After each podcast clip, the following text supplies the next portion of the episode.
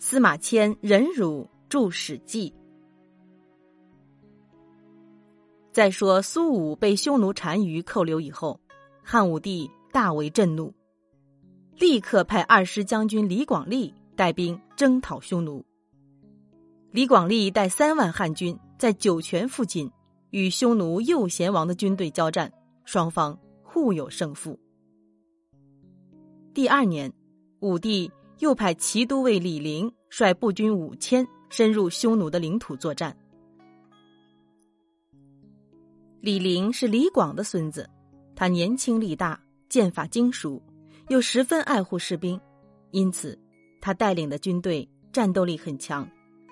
汉武帝也极看重他。不幸的是，由于他孤军深入，终于被匈奴抓住了弱点。匈奴王居低侯单于召集左右贤王共七八万的骑兵，将李陵的五千士兵团团围住。尽管战士们英勇奋战，以步战杀死了数千敌人的骑兵，但终因寡不敌众，弹尽粮绝，只剩下了几十人。李陵又让战士们将汉军的旗帜及身上的贵重物品埋入地下，做最后一次拼杀。眼看自己周围只剩下十几个战士了，而且大家都已精疲力竭，再也无力抵抗了。李陵才含着眼泪对仅存的几个士兵说：“我们已经没脸回去了，大家留条性命，待以后寻机会报效大汉皇帝吧。”于是他便投降了匈奴。李陵投降的消息使汉武帝大怒，他在朝堂上让官员们议论这件事。几乎所有的大臣都谴责李陵贪生怕死。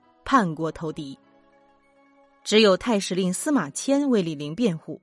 他说：“李陵面对十数倍于自己的敌军，仍带领兵士浴血奋战，杀死的敌军比自己军队的人数还多。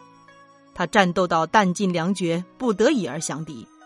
也许日后他还会找机会报效朝廷的。”不料司马迁的这番话触怒了汉武帝，因为他知道。司马迁与李陵是好友，因此认定司马迁是在为李陵的叛国投敌辩解，说他是存心对抗朝廷。于是，他一声令下，将司马迁下了监狱。司马迁是史官世家，他的父亲司马谈也是汉朝的太史令，他们的祖上在周朝时就当过史官。司马谈是一个学识十分渊博的人。他曾掌管汉朝的天文、历法和负责记录历史文献。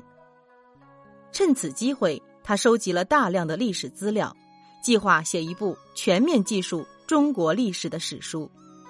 但由于工作量巨大，他自己又年老多病，已经不可能全部完成这项工程了。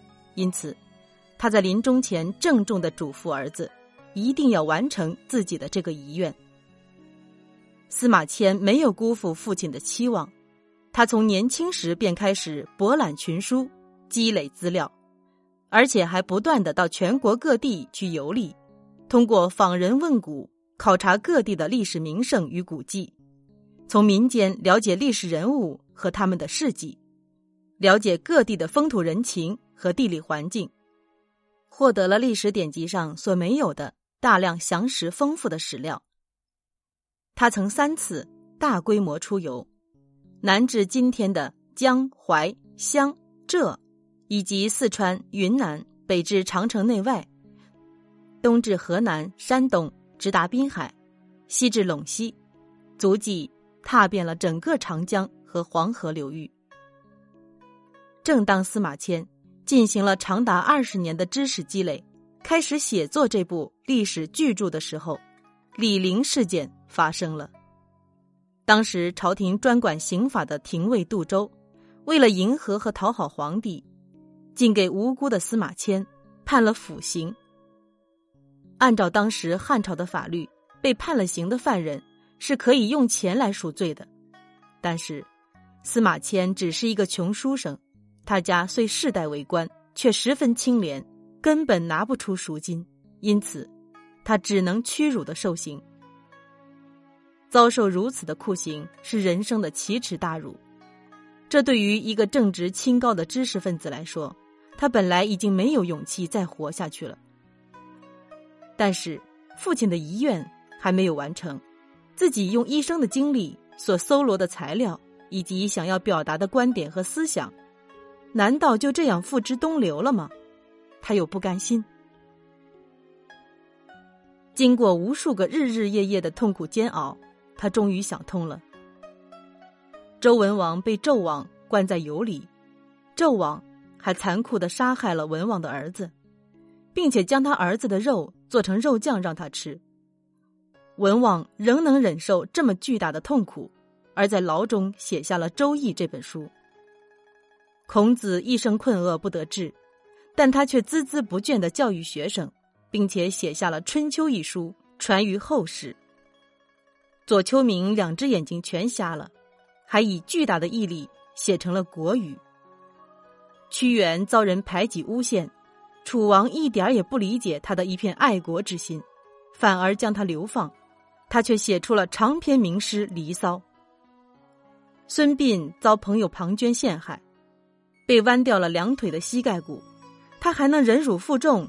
写出《孙膑兵法》，中国历史上的这些伟人都能不顾自己个人的不幸而发奋著述，完成自己的人生志愿，自己为什么不能呢？于是，他决心抛弃个人的悲痛与屈辱，效法这些古人，去完成自己的宏愿。司马迁出狱后，汉武帝让他当了中书令。他以巨大的毅力，忍受着从朝廷上下投来的鄙视与嘲讽的目光，又经过了十数年坚韧不拔的艰苦努力，终于以自己的生命与血汗，完成了这部空前伟大的历史巨著。这部著作当时称作《太史公书》，后人便称它为《史记》。《史记》记述了从我国古代传说中的皇帝开始，直到汉武帝太初年间的历史。全书有五十多万字，分十二本纪、十表、八书、三十世家和七十列传。司马迁在《史记》中对历史的记述既详实细致，严格的忠于历史，又爱憎分明，有自己的立场和观点。他鞭挞黑暗，表彰正义，反对贪暴，同情弱小。与此同时，《史记》里的人物描写和情节叙述也形象鲜明、生动活泼，使他不但在史学上，而且在文学上都具有重大的价值。